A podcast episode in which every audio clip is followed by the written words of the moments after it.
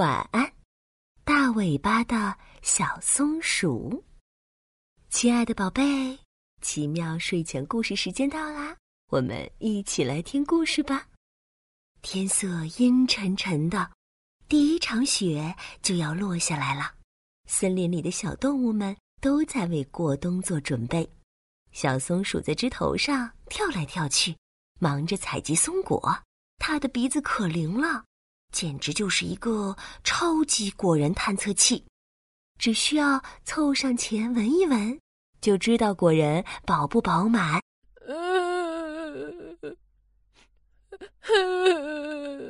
从树梢间的一小片嫩叶上传来微弱的哭泣声。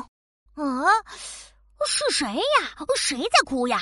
小松鼠的头抬得高高的。好奇的左看右看，奇怪，这里除了他以外就没有其他人呀！呜呜的抽泣声停了一会儿，又响了起来。小松鼠顺着哭声传来的方向找过去，哦，原来是一只小蜗牛正伏在树叶上哭呢。你怎么了，小蜗牛？小松鼠关心的问。我很想知道大树上的风景是怎么样的，可是爸爸妈妈也不知道。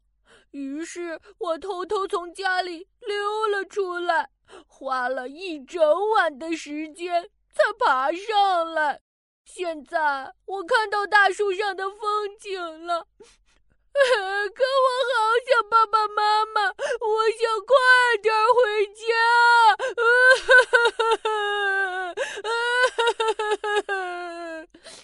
小蜗牛哭得更大声了，小松鼠的尾巴左右摆动了两下，它自信满满的说：“嘿，小蜗牛，别着急，快爬到我背上。”小蜗牛听了，乖乖的爬了上来。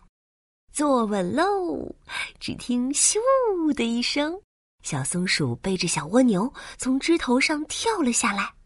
风呼呼的从耳边刮过，小松鼠的大尾巴变成了一个大大的降落伞。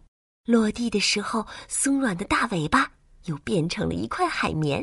嘿嘿，安全着陆！小松鼠高兴地说。谢谢你，小松鼠。小蜗牛吭哧吭哧的爬回家去了。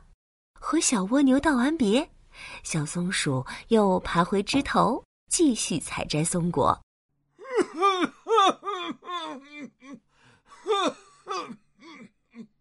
从大树顶上的树洞里，传来啄木鸟爷爷的咳嗽声。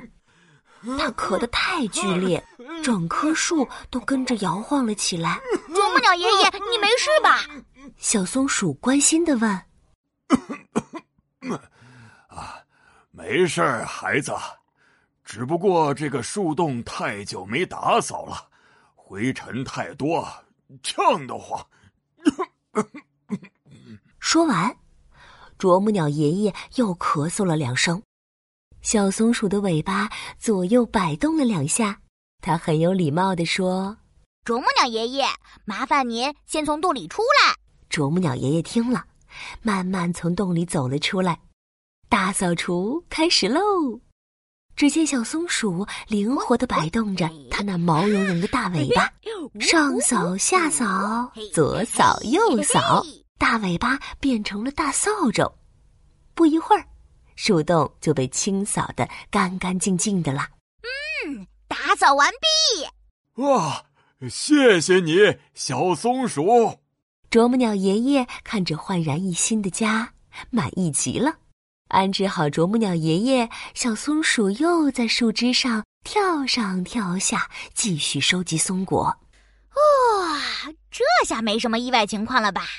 这时。